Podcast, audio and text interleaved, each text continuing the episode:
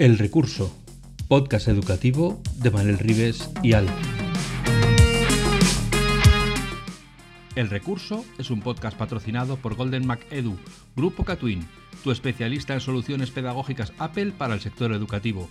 Si estás interesado en saber cómo la tecnología amplía las posibilidades de enseñanza y aprendizaje de tu centro, visita nuestra web edu.goldenmac.es.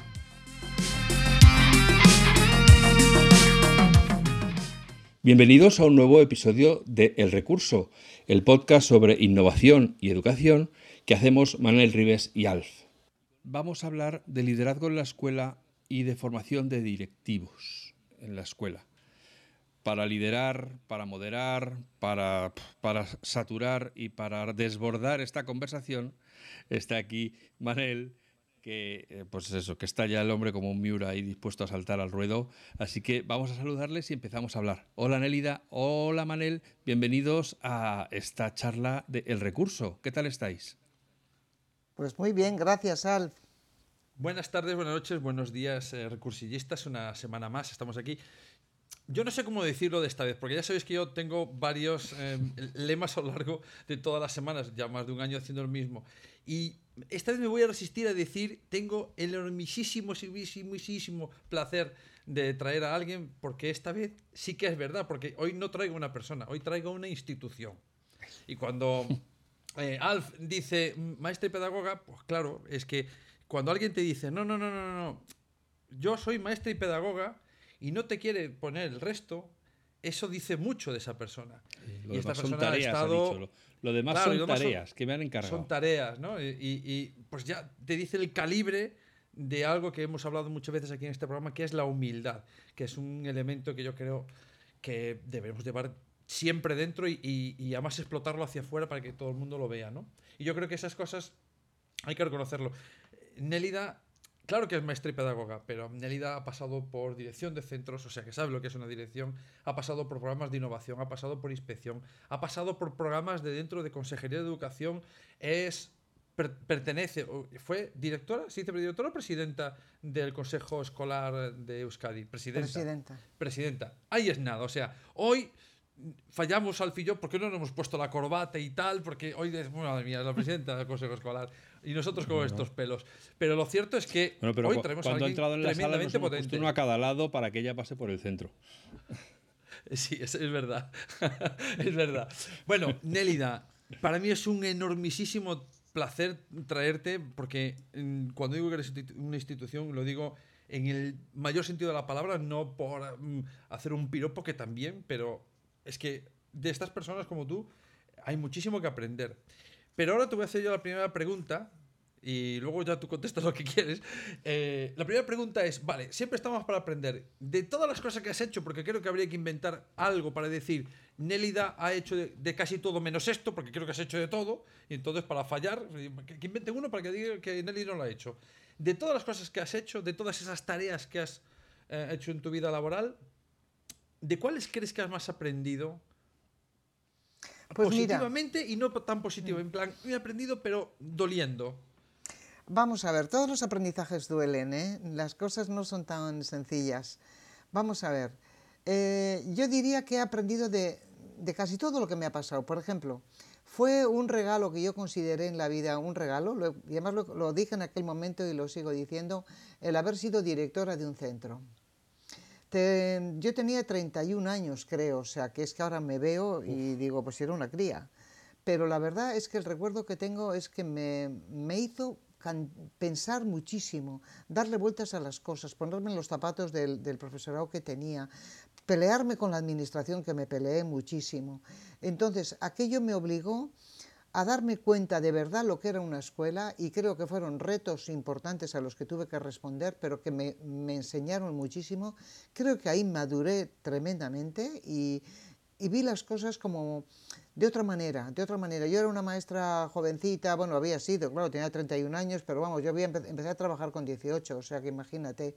Entonces, yo era muy frenetiana, de la imprenta Frenet, bueno, todo, yo que sé, leía Freire con auténtica fruición, era una cosa, hasta Summerhill me leí, o sea, era pues esas maestras que empiezan con unas ganas terribles, pero que tenía el concepto de mis críos, mi, o sea, mi alumnado, mi clase, pero coger la dirección de repente fue un paso para mí muy importante y creo que fue de las cosas que más aprendí en la vida.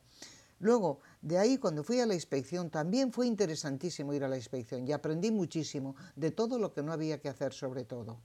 Porque yo había sido como inspectora. ¿Por qué dices eso de lo que no? No, pues porque, mira, yo tengo el recuerdo cuando entré la primera vez a una escuela, que iba yo, con, no te voy a contar con qué ve eso, la primera vez que me iba de inspectora a una escuela y me encuentro al jefe de estudios en el pasillo digo, hola, ¿qué? Soy la inspectora. Me mira de arriba abajo y me dice, pues a ver si nos sirves para algo, maja. O sea, esa fue la primera. Y a un tío que le veo todavía mucho por Porto y es amigo mío, ¿eh? O sea, pero aquello fue, de repente dije, y realmente tiene. Yo recuerdo que entraba a las escuelas diciendo, pero os lo digo en serio, ¿eh? Entraba por la puerta, dejaba el coche, me iba y cuando me miraba, entraba en la puerta decía, Virgencita, Virgencita, que por lo menos se queden como estaban porque tenía auténtico pánico. A, yo había sufrido, o sea, yo había estado, en la, había estado como directora, ¿eh? y entonces tenía, pues bueno, yo decía, Dios mío, que yo vengo a ayudar, que vengo a facilitar, que vengo, que, que, no haga daño, porque y además lo decía, ¿eh? Virgencita, Virgencita, que se queden como estaban, que por lo menos yo, lo que yo pueda hacer sirva para que el centro mejore, para que la gente esté mejor, etcétera. Entonces, no, pero también fue muy interesante, tuve compañeras de las que aprendí muchísimo y, yo creo, yo tengo muy buen recuerdo, o sea, creo que aprendí mucho y también otra vez me hizo plantear desde otra óptica qué pasa en el sistema educativo, porque depende de dónde estés, mira, cuando yo creo que la escuela tiene, o sea, la, hay tres niveles ¿no? en, la, administración. Una es el nivel macro, que es uno que corresponde a la administración educativa, las grandes decisiones, la normativa, lo que quieras. Hay un nivel meso, que son los centros, donde está ese proyecto de centro, ese saber dónde vamos, la organización del centro, los liderazgos. Y luego hay un nivel micro, que es el del, profesor, profesora de aula, que es lo que yo hago con mis chicos y chicas. Si los tres niveles no van en la misma dirección y se coordinan, el desastre es absoluto. O sea, no, nadie, además todo el mundo echa la culpa al otro nivel. No porque es el centro, es la dirección, no, no porque es la inspección, no porque es la administración. Nadie se para y dice, espera, a mí de esta película que me toca. Y cuando yo tengo lo mío muy bien hecho, entonces ahora puedo poner verde al de arriba, al de abajo y al del medio. Pero, ojo, lo mío bien hecho. Y yo eso como maestra lo sabía ya. Lo llevaba muy bien incorporado, yo tenía una responsabilidad como maestra. Como directora entendí que era, ahora yo lideraba a un equipo y teníamos mil alumnos, no crees que era uno, ¿eh? o sea que era un centro hermoso. Entonces, ahora nosotras como centro tenemos una responsabilidad de responder a las necesidades de nuestro alumnado. Y cuando cambias, desde la inspección, ves las cosas de otra manera y entonces te das cuenta que ¿para qué estás? La primera pregunta que te haces es ¿para qué está usted aquí? ¿no? ¿Para qué? ¿Cuál es mi función como inspectora? ¿Eh? ¿Estoy al servicio de o al servicio de? ¿De quién estoy? Y entonces inmediatamente ahí te salen dilemas morales, cuando tienes que decir, esto está pasando en los centros y hay que hacer algo. Y una vez a mí un, director de básicas me dijo, a ti te gusta mucho mandar, ¿eh? métete en un partido que, que, te voten y entonces mandas. Y dije, no, yo soy los ojos y los oídos de la administración y cuando voy a los centros tengo que contaros lo que veo para que vosotros toméis decisiones acertadas. Entonces, claro, desde cada sitio hay miradas diferentes. Después mm, me toca coordinar problemas de, programas de, innovación. Y ahí es otra, otra experiencia preciosa, porque tengo que poner a andar el programa de convivencia y la paz en una Euskadi en el 2000, o sea que no creas tú que en aquel momento la cosa era fácil. Entonces me toca gestionar el caso de Joaquín, o sea, me toca, y, y todas esas, a ver, yo siempre he pensado que las dificultades son retos que la vida te plantea y esos retos, ¿cómo los abordas? ¿no? ¿Con qué pasión? ¿Cómo te informas? ¿Cómo, a ver, ¿cómo resolvemos esto? Porque estamos para resolver y para apoyar. ¿no? Entonces, luego de ahí me toca llevar programas de innovación educativa. Durante 14 años me proponen, y yo acepto encantadísima, llevar el programa de formación de equipos directivos que hubo en Euskadi. ¿no? Durante 14 años lo llevé hasta que me jubilé.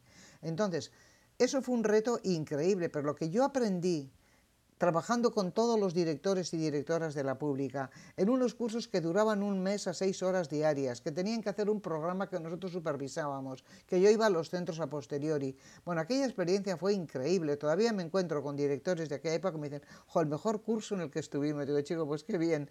Pero cómo trabajábamos, cómo les hacíamos pensar actividades continuamente, nada de rollos, nada de... No, no, no, era aprender a pensar, analizar sus problemas, eh, desde los DAFOS hasta los FOAR, hasta todas las técnicas, los seis sombreros para pensar, trabajábamos todo lo que hiciera falta para que la gente aprendiera a pensar. Claro, esa fue una experiencia preciosa y con eso me jubilo. Vale, pero me jubilo y entonces me llaman de, de, Asturias para poner a andar los programas, los contratos programa. Pues yo quiero a la gente de Asturias la tiran, me tocó el occidente. O sea, desde Navia, Villayón, me acuerdo, o sea, toda aquella zona del occidente pegando a Galicia, todos aquellos, aquellos centros que querían de verdad dar vuelta a la escuela, fue una preciosidad, otra experiencia en la que aprendí muchísimo. Entonces, ya eso fue jubilada, pero cuando ya estoy jubilada, más jubilada todavía, pues me llaman y me, me ofrecen el Consejo Escolar de Euskadi. Y ese fue un reto que no te creas, me temblaban las piernas cuando dije, voy o no voy, lo hago o no lo hago. Pero sin embargo, pues eso me dio, creo que una visión que me faltaba. Y era la visión más macro, más desde arriba, ¿no? con la participación de las familias, del profesorado y todo eso, que, cómo movemos, y si entráis en la página web del Consejo Escolar de Euskadi, que está todo en la web, las cuestiones de participación que hicimos por territorios, La Rioja Alavesa, en Santurce, en, en, otro en Guipúzcoa, ¿no? Entonces, cómo trabajamos con las familias, con... pues fue otra experiencia.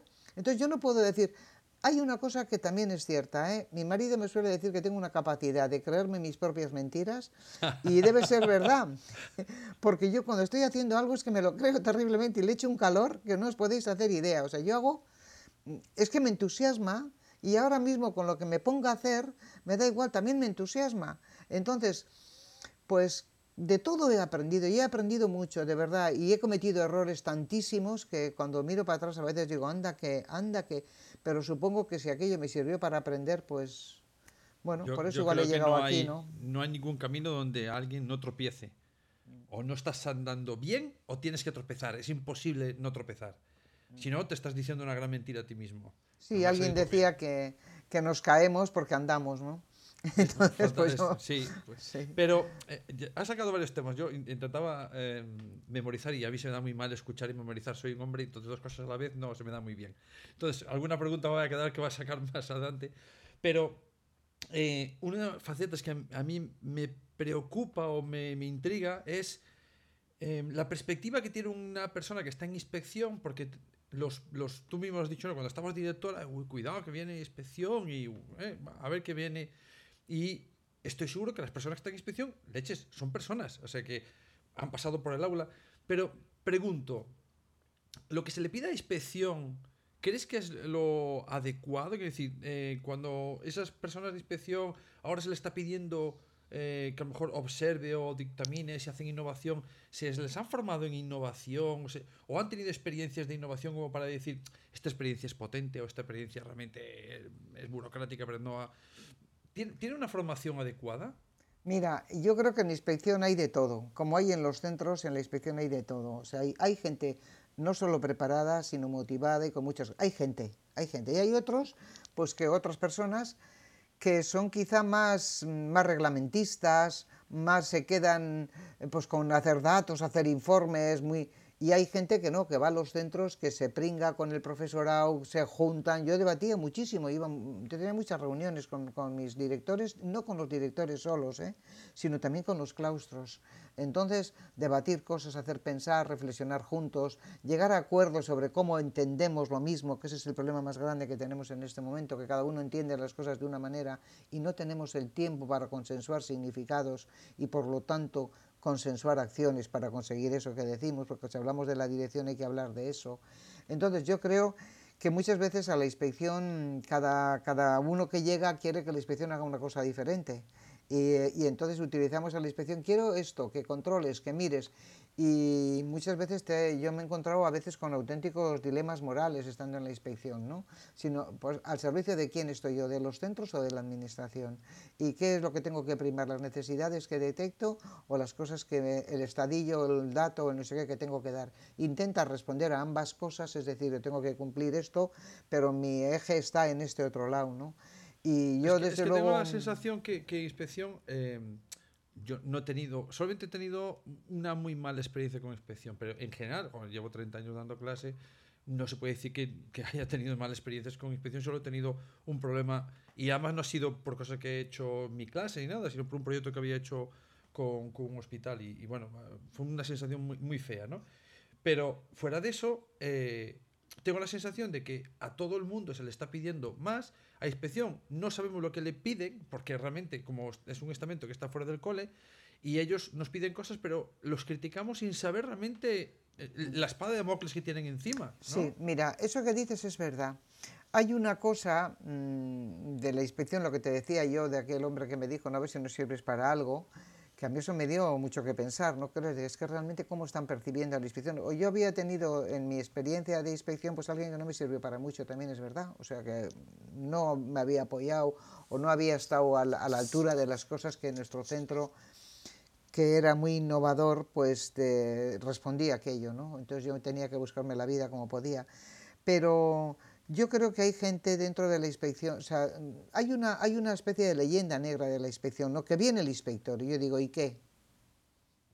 ¿Y qué? A ver, porque en los equipos, cuando yo hacía la formación de equipos directivos, la gente muchas veces ante innovaciones o cosas que salían en los grupos, pues podríamos hacer, porque y eran cosas que salían de la base, que no las inventábamos, ¿eh? pero entonces intentaba reforzar, bien, ¿y eso cómo lo haríais? ¿Qué se podría hacer? ¿Cómo? Para intentar que esto se moviera, ¿no?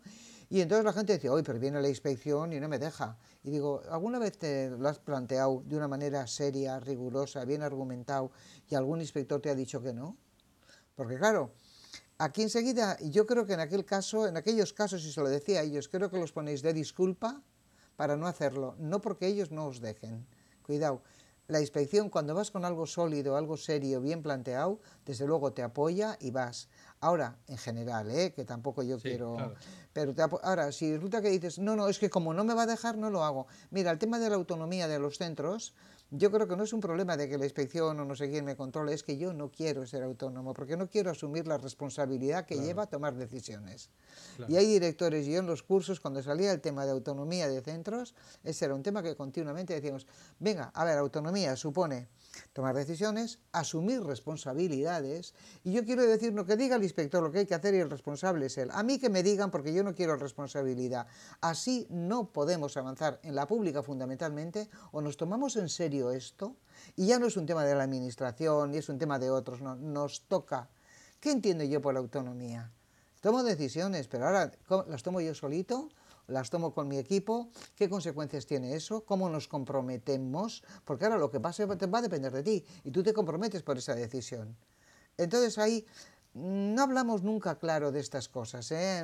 damos cosas, corremos un estúpido velo. Quizás, ¿tú crees que se podría avanzar? Porque a veces digo, Jolín, lo que estás comentando es absolutamente cierto. Yo abogo muchísimo por la libertad de centros, muchísimo. Yo creo que es muy importante, pero claro, no todos los centros están dispuestos a, asumir esa responsabilidad. O sea, es como Spiderman, ¿no? El gran poder requiere una gran responsabilidad. Es cierto, es la, es la otra cara de la moneda. No puedes coger solo la, la, cara, tienes que coger la cara y la cruz, la moneda entera. Y, pero, ¿no crees que habría fórmulas o habría que pensar fórmulas donde nos sentemos distintos estamentos que no veamos jerarquías ahí y generar a lo mejor eh, consenso de, bueno, eh, ¿Cómo ayudamos a los centros? Hay centros, me consta que hay centros eh, o personas, ¿no? O docentes que tienen unas dinámicas y dices, jo, qué bien lo hace. ¿Por qué no ayudamos a que se diseminen más esto? Mm. Este inspector, qué bien lleva esto. ¿Por qué no hacemos y, cerrar así un círculo que me parece que está un poco viciado? Ya. Lo que pasa que, mira, los francotiradores no ganan guerras, ¿eh? No, es cierto. Vamos a ver. Puede haber una persona que es muy buena individualmente y hay que decir, jo, qué bueno, yo he conocido maestras y maestros y profes ¿eh? en los centros de decir, chapo, qué, qué, persona, qué bien que hace. Pero si yo me meto en mi clase, resuelvo solo mis cosas y esto no se extiende, porque mira, Fulan lo decía clarísimamente el canadiense del cambio, la unidad de cambio es el centro, no es un aula. Entonces, puede haber, y tú estás, si eres manager, si tú eres profe en la escuela, lo sabes. tú puedes hacer maravillas en tu lado, pero si el paralelo, el de arriba, el de abajo hacen justo lo contrario, por otro lado, pues francamente... Y cuesta, muchísimo hacer eso que, se, en papel se dibuja tan fácil. Proyecto de centro. El proyecto de centro no es lo que pone en papel. Es creer lo que las personas van hacia el mismo objetivo y se, y se establecen un, un apoyo mutuo para llegar todos al mismo lugar. Claro, pero entonces de ahí entramos en un tema que es fundamental, porque tú lo acabas de decir, y es el liderazgo. ¿Qué pasa con el liderazgo en los centros? Claro, vamos a ver, la unidad de cambio es el centro educativo, ¿vale? Y ese es el nivel meso que tiene una importancia tremenda. Pero ahora, ¿quién elabora el proyecto educativo? Qué queremos, qué tipo de educación queremos, eh, qué tipo de alumnado queremos sacar de aquí, como una fábrica de coches que no sabe si fabrican Mercedes o 600, no, no, ¿qué fabricamos? Nosotros como escuela, ¿qué tipo de persona, ahora en el perfil de salida, qué alumnado queremos sacar? Y eso tenemos que ser todo, todos claros, no sea que el de primero haga Mercedes y el de segundo haga 600 y el de tercero haga un 5000, o sea, fíjate, o me da igual. Quiero decir, que ahí hay cuestiones, ¿dónde está eso? ¿Y eso quién y cómo lo hace? ¿Dónde está el liderazgo para hacer eso? Mira, en el tema este de, la, gestión, del liderazgo, porque no es gestión, ¿eh? mira, yo dirigí durante 10 años una revista, eso no os lo había contado, una revista que se llamaba eh, OGE, Organización y Gestión Educativa, se llamaba la revista, la publicamos con Escuela Española, el Fórum Europeo de Administradores de la Educación y yo la dirigí 10 años. Entonces ahí fue donde empezamos a plantearnos y decir, a ver un momento, la organización y la gestión de los centros vale lo que vale, es una parte, pero aquí lo que importa es qué insufla esto, cuál es el alma de esto. Y ahí viene el liderazgo. Tanto es así que llevábamos como cinco años intentando cambiarle el nombre y al final la hemos cambiado. Y bueno, lo cambiamos ya, pues sí, hace cinco años o por ahí. Eh, pero llevábamos otros tantos con que había que cambiarla. Y ahora se llama DILE, que es Dirección y Liderazgo Educativo. Está en internet y es gratuita, o sea que la podéis eh, leer ¿eh? sin problemas. Entonces, cambiamos porque nos, llegamos a la conclusión analizando que el tema está en el liderazgo. Y claro, ahora viene el liderazgo. ¿Qué es el liderazgo? Porque si definimos qué es el liderazgo, bueno, pues el liderazgo es un conjunto de competencias, de cualidades y de acciones. ¿Vale? Yo tengo unas competencias, tengo una... ¿Esto en qué se traduce? ¿Cuáles son mis actos? Porque no vale decir, eh, no, y ese es el líder, ¿no? es el director que nosotros con nuestro sistema un, director es un primus inter pares, o sea, es decir, es el primero de unos iguales. No, que no está mal, ¿eh? yo no tengo no, ningún... sí, sí. Pero, eh, por ejemplo, en el País Vasco se ha hecho un decreto de evaluación y de, bueno, y de dirección estupendísimo, donde yo creo que, que esas cosas se han ido afinando. Si tenéis ocasión, mirarlo, porque está en la web del departamento. Y luego hay otra cosa, dentro del trabajo que nosotros hicimos en esos años, al final eh, escribimos un libro que se llama Se busca director o directora, que también es gratuito, está en la web del Departamento de Innovación Educativa, Se busca director o directora, donde aparece todo eso que tú me estás preguntando.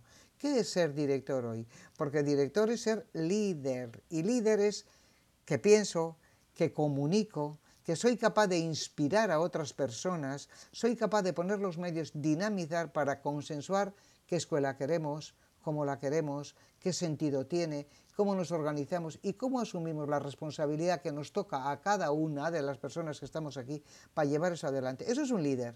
El otro puede ser un director, directora que nombrado así me vale, sigue, hace bien los papeles, está con la inspección, pero cambia el centro ¿Está llevando al centro a ser todo lo que puede ser? Claro, ahí... Y una, de esas potencialidades o capacidades que tiene ese director no es también detectar, yo seguro que está diciendo por dentro, ya sé la respuesta, pero eh, detectar otros liderazgos distribuidos, es decir, eh, esta carga no es única, colegas, aquí somos varios profesores, tenemos que saber para dónde, porque tengo la sensación a veces de que los... Eh, tú me dirás si estoy, de acuerdo, estás si estoy en lo cierto o no, pero yo veo dos tipos, tú, dos tipos de dirección. Los que van por el mar y dicen, priorizo que el mar vaya tranquilo, no sé dónde voy, pero estoy en el mar tranquilo, las velas relajadas y vamos pescando y comiendo tranquilamente. Y hay los otros eh, liderazgos, otros equipos directivos o otros centros que dicen, voy por un mar bravío, o sea, pero tengo muy claro dónde voy. Y estamos trabajando, remando, nos cuesta, no tenemos velas, tenemos que remar con los brazos, cuesta mucho, pero tenemos muy claro a qué barco queremos llevar y a dónde vamos. Yo tengo la sensación de que hay mucho más de lo primero, ¿no? De, que eh, Virgencita, que pasen mis tiempos de dirección y soltar el tema y que no pase nada. Claro. Pero, ¿cuáles crean más cambio? ¿Cuáles crean más dinámicas? Vamos a ver, ese es el tema. Cuando yo vivo la dirección como un castigo, por eso te digo que yo disfruté mucho el tiempo que fui directora, ¿eh? por los retos a los que tuve que enfrentarme y, aprendí mucho. Pero hay mucha gente que va a la dirección, lo vive como una obligación, por eso no hay tantos directores. Bueno, aquí este año se han presentado muchos, ¿eh? porque han cambiado las condiciones. Y hay elementos, al menos lo que nosotros trabajamos con nuestro, nuestros directores y directoras, que sí motivaban, sí motivaban. Y era la posibilidad de hacer, la posibilidad de aprender, en fin, había otras cosas que no todo era dinero, aunque yo también insistía que hay que pagarles, ¿eh? y bueno, ahora se les va a pagar. Pero bueno, eh, la pregunta era si si realmente, o sea, la gente que pasa por la dirección porque me han nombrado en la inspección o porque, en fin, no sé, por razones diversas y estoy queriendo, aparte de mí este cáliz, que pase pronto el tiempo y me marcho, eso, eso no es ni dirección, ni liderazgo, ni nada que se le parezca. O sea, eso es pues un, un, mal rollo, o sea, una cosa que no, que no, porque cuando alguien asume una responsabilidad la tiene que asumir con, todas las, con, con todo lo que eso conlleva. Y fíjate bien que yo no hablo de las direcciones eh, de estas visionarias que saben dónde van y que van por delante eh, y que no sé qué, ¿no? O sea, yo no hablo de eso. yo ponía un ejemplo en mis clases, ¿no? Que era lo, el siguiente. Mm, era cuando Indurain era el, que ganaba los tours, que aquí está saliendo el tour y hay un jaleo de miedo. Bueno, pues entonces salían... Indurain era, iba allá, se iba solo, ¿no? Yo decía, ¿qué tipo de director quiere ser? ¿El Indurain? El que va solo, tira para adelante, pero que la gente, el pelotón está allí, o quiere ser el jefe del pelotón, que, corre un rato, le pasa a otro para que siga, para que el pelotón avance y, dé todo lo máximo que pueda dar. Porque eso existe, en los pelotones hay quienes hacen esa labor, ¿eh? porque si no se echarían la siesta, claro, total da lo mismo. Pero fíjate bien, la idea de que si eres un líder, que tú vas a conseguir que la gente que tienes alrededor comparta para qué educamos, qué sentido tiene esto que estamos haciendo. La primera cosa que tiene que saber uno es, mira, por, eh, em, responder a la pregunta que has hecho, y vuelvo a este, este punto, ¿eh? mira, hay tres tipos, fundamentalmente, tres tipos de liderazgo. ¿no? O sea, uno es el liderazgo pedagógico, es decir, el que estamos aquí para que el alumnado, todos los niños, sean como sean, venga de donde vengan, todos aprendan y todos desarrollen al máximo todas sus potencialidades. Ese es el liderazgo pedagógico. Por lo tanto, cómo organizamos la escuela, y entonces hablamos de equidad, hablamos de inclusión y hablamos de todo para que todos los chicos y chicas aprendan todo lo que puedan aprender. Ese es el liderazgo pedagógico. Cómo tú como director, directora, haces eso. Son las metodologías, los currículums, pero en serio, ¿cómo hacemos eso? Hay otro liderazgo, que es el que acabas de citar tú, que es el liderazgo distribuido. Es decir, esto no es un tema mío, o sea, no estoy yo solo. Y el liderazgo distribuido no es repartir tareas, es repartir responsabilidades, es repartir toma de decisiones y es hacer un equipo de gente que piensa, que toma decisiones, que se responsabiliza de ellos y eso tiene mucho que ver cómo seas como director o directora. Vale, eso es lo que tú acababas de decir. No puedo hacer funcionar la escuela porque yo sea el que voy por delante como Indurain si no comparto con la gente qué sentido tiene. Pero hay un otro que para mí es el fundamental, que es el liderazgo para la justicia social. Ahí hay que leerse a Bolívar, hay que leerse a, Javier Murillo, en fin, todo eso que supone para qué está la escuela y si la escuela está para eso, para la justicia social, donde todo niño que entra aquí sale capaz de seguir estudiando, capaz de seguir avanzando y no me los dejo por el camino, porque justo eso es la tarea fundamental de la escuela. Entonces, claro, eh, hablemos de esto. Me, encanta, sabes que, aunque mm, la ejecución me parece que yo no estoy de acuerdo con la ejecución de este programa de los Estados Unidos, sabes que tenía un programa que se llamaba No Child Left Behind, que, que es el que llevó no creo, creo recordar que había sido o Reagan o, el siguiente, no recuerdo bien, pero era como, se nos quedan niños atrás, lo que pasa es que metieron estándares y metieron un montón de cosas y mm. test de esfuerzo y al final aquello es un disparate de exámenes por todos lados, pero la idea de no queda ningún niño atrás me parece eh, no, no, me parece potente, me parece que debería ser el objetivo último, ¿no? el, más importante de todos.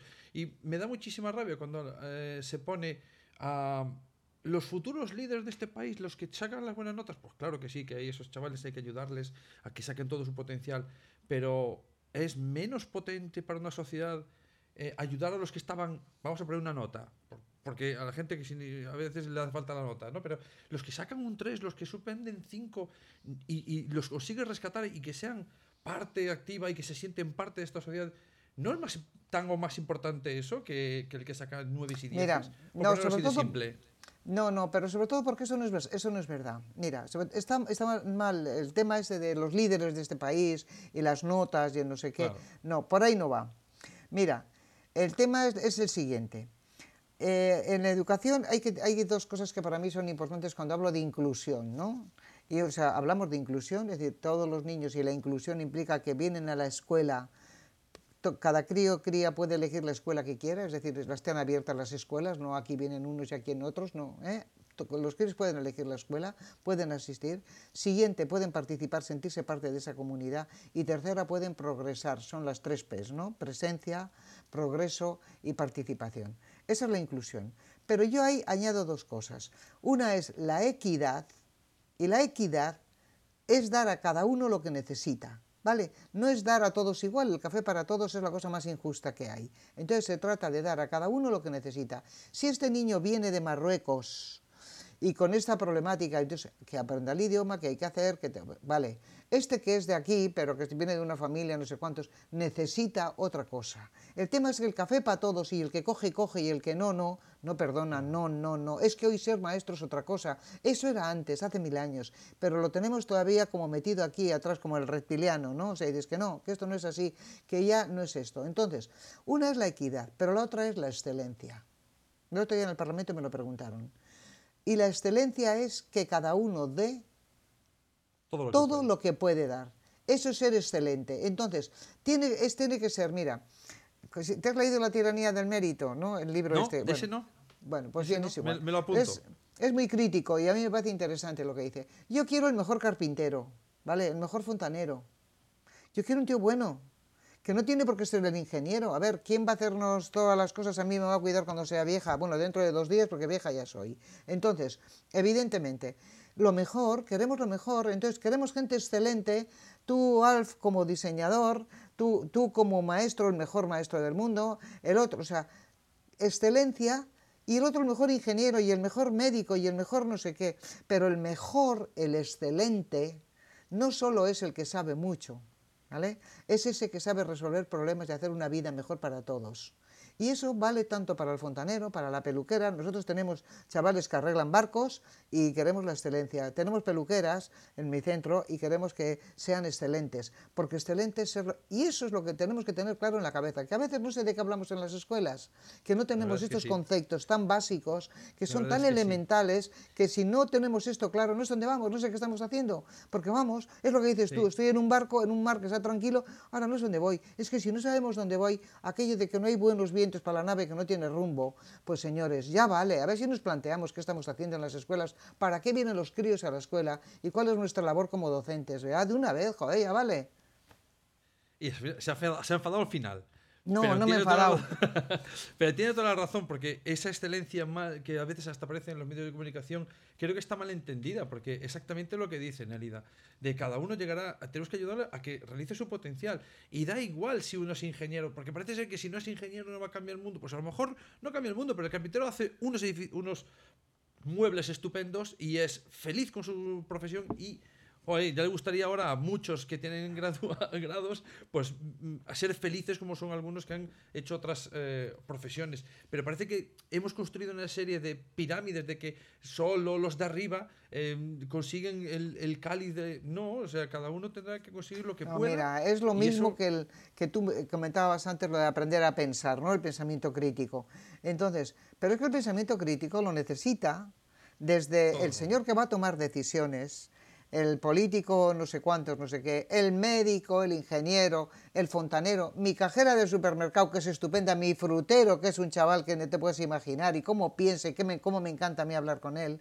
Entonces, eso lo, eso lo necesita todo el mundo, porque si no, votarán lo que alguien les diga, irán donde alguien les diga, vivirán una vida sin sentido, porque lo que ellos no piensen, alguien lo pensará por ellos. Y estemos demasiado pensamiento externo como para que no tengamos cuidado con el nuestro. ¿eh? ¿Qué está pasando con nuestro propio pensamiento si nos llevan como plumas al aire donde quieren? Eso es fundamental para todo el mundo. Y eso, mira, hay algo que un maestro, una maestra, un profesor ¿eh? o profesora no puede nunca es dejar de pensar y de encontrar el sentido de verdad de lo que hace. Si tuviéramos claro el sentido, iríamos a la escuela encantados por la mañana, sabiendo el sentido de lo que estamos haciendo. Alfa quería decir algo, pero como tú y yo, pues nos ponemos a hablar. Perdona, Alfa, no, no, es culpa no mía. pasa nada. Lo, mi, mi aportación está acostumbrado. tenía sentido hace cuatro o cinco minutos. No, ya no, venga, lo- di, di, sí. No, no, era sobre la, sobre la delegación de responsabilidades, eh, que digo que ser eh, líder también es aceptar que cuando has delegado responsabilidades, lo que el otro te dice que cree que hay que hacer es lo que haces. No le dices, no, no, pero eso no, vamos a hacer mejor otra cosa. O sea, que delegar la responsabilidad también es delegar la consecuencia que él extraiga de esa responsabilidad. No que él, él- Sí. le delegas la responsabilidad para que piense lo que tú pensarías. Ya, si no pero te es dice que hay lo una tú cosa que previa, dijera, ya no se hace. Ya. Sí, pero ahí, ahí hay un tema importante. Mira, en las cosas fundamentales, por eso es el proyecto educativo de centro. En las cosas fundamentales tenemos que estar de acuerdo. Porque si no está, luego hay maneras de hacer, ¿vale? Pero imagínate, todos decidimos que queremos hacer un alumnado crítico, un alumnado que sepa pensar, que además desarrolle, que emocionalmente se autorregule, que, bueno, pues todas las cosas, tú has trabajado mucho el tema de inteligencia emocional, se puede hablar de muchísimas cosas. Queremos, dibujo el modelo de coche que quiero sacar, ¿vale? Por poner una metáfora así muy simple. Nosotros fabricamos Mercedes, el no sé cuántos, el estos, los mejores coches del mundo, fabricamos. Entonces, si estamos de acuerdo en que dónde vamos, dónde vamos, ahora podemos debatir y hacer, porque yo creo que el, el liderazgo distribuido está para tomar decisiones juntos y luego repartir la, o sea, y asumimos la responsabilidad de esto. Tú podrás decir, yo lo quiero pintado de verde o lo quiero de esta manera, pero lo fundamental no es negociable. Por eso es importante que nos reunamos en grupo con tiempo para que lleguemos a tener unos marcos mentales semejantes y que todos entendamos lo mismo. Cuando hablamos de la educación, ahí el sentido de la educación. Cuando hablamos del perfil de salida, es decir, qué modelo de persona estamos sacando de esta escuela, ¿no? de este centro. Y ahora vendrá, todo eso lo hemos decidido juntos. Si tú tienes la posibilidad de, de discutir, de debatir, de no sé qué, hemos llegado a acuerdos y una vez definidos los acuerdos, ahora hay que cumplir. Tú puedes decirlo, yo creo que sería mejor hacerlo de esta manera o de lo otro, pero un camino que nos lleve al mismo sitio donde queremos ir. No sé si me estoy explicando. Sí, sí, Porque no podemos tampoco, a ver, dentro de, de nuestra escuela, mm, y sintiéndolo mucho, pues hay gente que esto de la inclusión y de lo de que yo tengo que hacer que todos aprendan, yo os contaría historias que me han pasado gordísimas, ¿eh? Y tengo Y experiencia. pasando, ¿eh? Y siguen que te pasando, por dicen, desgracia. a mí que me cuentas, pues no le da, no le da. Pues si es que este, mira qué familia tiene. Es que este, ¿yo qué voy a hacer? Y dices, espera un momento, espera un momento, que bastante palo tiene con tener esa familia, con tener esa situación, y ahora nosotros cómo compensamos eso y qué hacemos porque esa es la equidad lo que necesitas. Entonces, cuando eso lo debatimos, lo tenemos claro todos, entonces, ahora, si no, si el tema es, haga aquí cada uno y dice, no, yo como puedo hacer, como respondo, y me dedico a suspender a la gente, a machacar, porque a veces es machacar a otros niveles, y dices, no, no, primero la dirección. Yo creo que Manuel te has puesto un ejemplo clarísimo. Primero, ¿dónde vamos? El por qué y para qué estamos aquí. ¿Qué modelo, qué queremos hacer? Y ahora, una vez que tengamos eso claro, pues hay que discutir mucho, ¿eh? Y hay que hacer reuniones, y hay que tener, el diálogo es fundamental, escucharse. ¿no? En todo esto, pues nosotros siempre hablábamos de la necesidad de crear comunidades profesionales de aprendizaje, es decir, el profesorado vamos aprendiendo juntos, haciéndonos las preguntas correspondientes, buscando nuestras propias respuestas, buscando nuestras alternativas y vamos viendo, evaluamos lo que nos ha salido, cómo hemos hecho, pero cuando asumimos la responsabilidad de tomar las decisiones todas juntas, para que podamos avanzar. Claro, si no te sale un... Es que como yo no creo en eso, no hago. Y ahí viene el proyecto educativo del centro. No, la libertad de cátedra, de eso nada, monada, ¿eh? Aquí hay una cosa que se llama proyecto educativo del centro, que es la dirección, que vamos para Guadalajara, que no vamos para, para Francia. Y entonces, claro, ahí es donde tenemos que hablar claro. Pero de esto no hablamos en la escuela. No tenemos el tiempo de llegar a estas cosas tan sencillas, que es como de sentido común, de tener... No hablamos de eso. Y entonces, pues cada uno va donde va, nos callamos. ¿Qué, ¿Cómo vamos? Todo, todo va bien, todo va bien. No, todo va bien, ya te contaría yo. Pero como no quiero compromisos, todo va bien. Claro. Es el, una de las cosas que nos ha pasado durante más de un año que llevamos eh, con el programa del recurso es que a las personas que hemos traído, que han tenido cargos directivos o que han generado dinámicas, al final nos damos cuenta de que, de que ese liderazgo es súper importante para, para poder determinar hacia dónde va ese barco, o ayudar a los compañeros para... Y que al final había una frase que lo hemos sacado con un compañero que tengo aquí, con el que trabajo mucho, que se llama Javi, que estuvo aquí en este programa, es director, y decía, es que en la escuela filosofamos poco hablamos poco de educación, hablamos más de, del fin de curso o de la festividad de Navidad, que no tiene nada de malo, pero si vas a hablar el doble de eso, que de cómo hacemos que los nanos aprendan y estén mejor en clase, pues quizás las prioridades no las tenemos muy claras, ¿no? De lo que es importante para ellos. A lo mejor es más importante para nosotros que queremos quedar bien eh, y, no lo tenemos muy claro, ¿no? y parece como que sí tenemos los espacios y quizás a lo mejor nos faltan tiempos, ¿no? Quizás vamos un poco a piñón fijo. No, sé, si es un tema de tiempos o es un tema de organización. Mira, si alguien dijo, ¿no? Aquello, bueno, sabemos quién lo dijo, el que, el que tiene un porqué siempre encuentra un cómo. Y desde luego las escuelas, por, eso cambiamos nosotros el nombre de la revista, no era organización y gestión, no es liderazgo y dirección, ¿vale? Liderazgo primero, porque el liderazgo es el sentido, es lo que compartimos y el liderazgo no es solo de una persona, es del equipo, ¿eh? o sea, se puede, no tiene por qué haber una persona ahí que... Pero fíjate, si no tenemos claro el sentido de lo que hacemos y para qué lo hacemos, todo lo demás podemos hacer una cosa o la contraria, da igual, es que da igual, no sabemos dónde vamos. Si no o sea, por eso me parece tan importante que haya tiempos.